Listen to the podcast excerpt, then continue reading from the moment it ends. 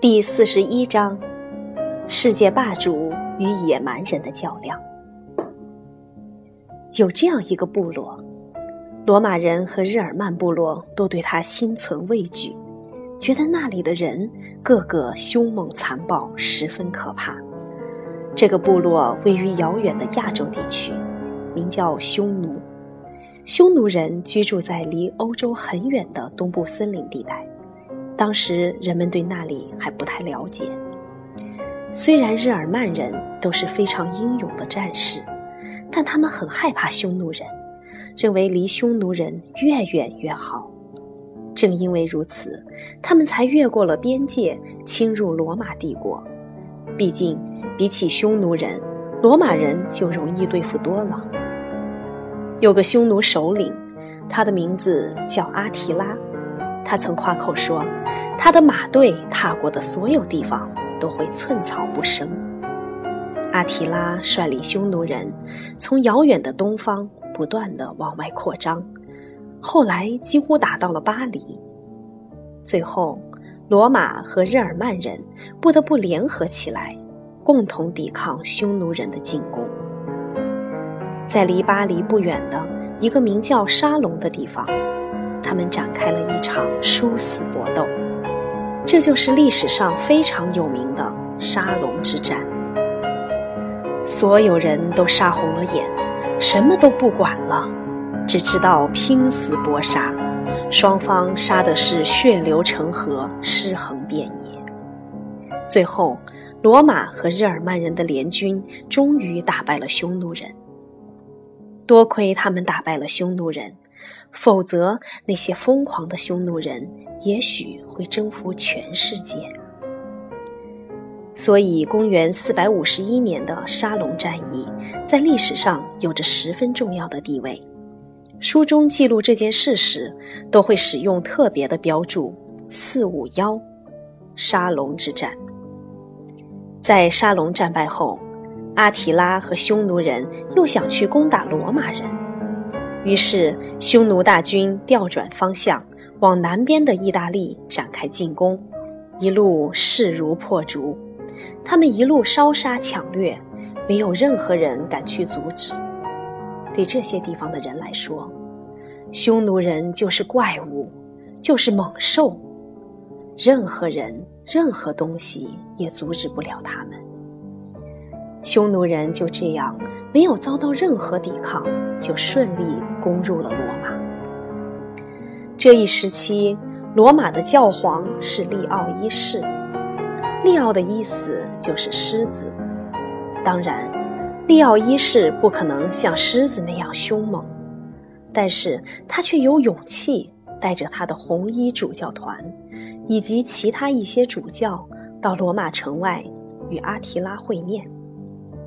他们都穿着华丽的长袍和鲜艳的外套，既没有穿盔甲，也没有携带任何武器。人们觉得，他们这样去见阿提拉，几乎就是去送死。但是，当不可一世的阿提拉见到利奥一世时，也许是被这些基督徒的气势和光辉震撼了。也许觉得杀死这些好像是来自天国的人会遭受报应。总之，阿提拉没有伤害他们，也没有继续入侵罗马，他选择原路返回，再也没有入侵意大利。就这样，阿提拉率领匈奴人回到了遥远的北方，回到了他们偏僻的老家，而罗马也逃过了一劫。阿提拉一走，对非洲的旺达尔人来说，他们终于等来了进攻罗马的好机会。阿提拉前脚刚从罗马离开，旺达尔人就从非洲渡过台伯河进攻罗马。他们轻而易举就攻下了罗马，然后在城里劫掠烧杀，无恶不作。可怜的古罗马！这座永恒之城，终于被打败，而且是彻底的瓦解了。这个曾经称霸世界多年的强国，如今实力全无，连自保都无能为力。罗马的最后一位皇帝与第一任国王有着相同的名字，听起来十分响亮——罗慕卢斯·奥古斯都。罗慕卢斯的名字加上奥古斯都的姓，意思便是小奥古斯都。但是，这个拥有响亮名字的皇帝依然无力改变罗马帝国走向衰落的命运。罗马城于公元476年实现。此后，以罗马为都城的罗马帝国西部，分别被日耳曼部落中各个不同的部族瓜分。罗马帝国就像摔碎了的玻璃瓶一样，再也没有人能把它重新拼装起来了。整个罗马帝国，只剩以君士坦丁堡为都城的东部地区。没有被野蛮的日耳曼人征服，它延续了近一千年，直到后来，还是等我讲到那个时代的时候再告诉你们吧。公元四百七十六年被人们定为古代历史的终结之年，人们喜欢这种确定的时间，因为既准确又好记。但是，古代历史肯定不是在这一年突然结束的，这跟我们每一年的结束是截然不同的。我们每一年都是在十二月三十一日结束，然后开始新的一年，而古代历史在公元四百七十六年之前就开始慢慢衰落，公元四百七十六年之后，一个崭新的时代开始渐渐显露出来，所以。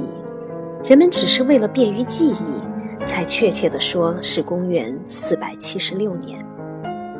这个新的时代被称为中世纪或中古时期，它起源于公元四百七十六年，结束于公元一千四百五十三年。以后你会知道，在公元一千四百五十三年发生了什么事情。它是如何导致这一时期结束的？中世纪早期，也就是从公元476年到大约公元1000年，欧洲人以日耳曼民族为主。他们征服罗马人以后，从罗马人那里学到了许多东西，甚至在征服罗马之前，日耳曼民族中就有许多人成为了基督徒，还学会了拉丁文。世界上不再有统一的罗马帝国，因此，像西班牙、高卢、意大利等地的人们相互之间的交流几乎也断绝了。很多年以后，这些地方的人开始使用不同的词语来表达同一个意思，每个词的发音也开始变得不一样。千百年之后，陈旧。古老的拉丁文渐渐被当地人抛弃了，他们使用西班牙语、意大利语、法语等新的语言进行交流。这些语言不仅跟拉丁语不同，它们相互之间也有很大的差异。但是，由于这些语言的源头都是拉丁语，所以啊，仍然有许多词汇和拉丁语相近或相同。